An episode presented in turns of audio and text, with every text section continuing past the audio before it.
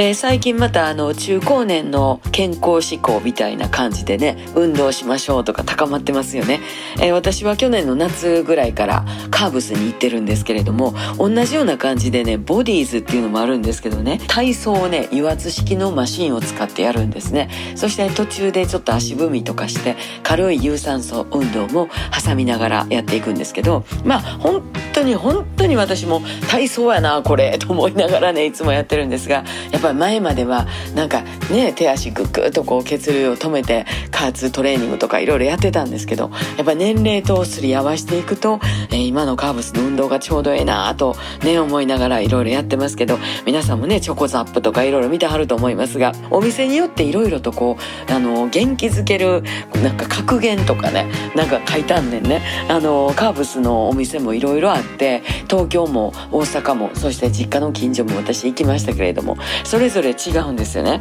で大阪に書いてあるその格言みたいなやつが素晴らしいんですよ。ほんまに。あのね運動は運を動かすって書いてあるねそのまんまですよね。あと諦めたら貯金ゼロとか書いてあんねんけどその貯金の金が筋肉の筋になってるんですね。なんかね見てるだけでわかかりやすくて ちょっとほのぼのしながら、えー、一生懸命体を動かしておりますけれども皆さんもどうぞ健康でいきましょう。私もまあ人のこと言われへんだけどね。まあせっかくですのでね体を動かせれる間は動かして頑張っていきましょう。また明日。また明日。また明日。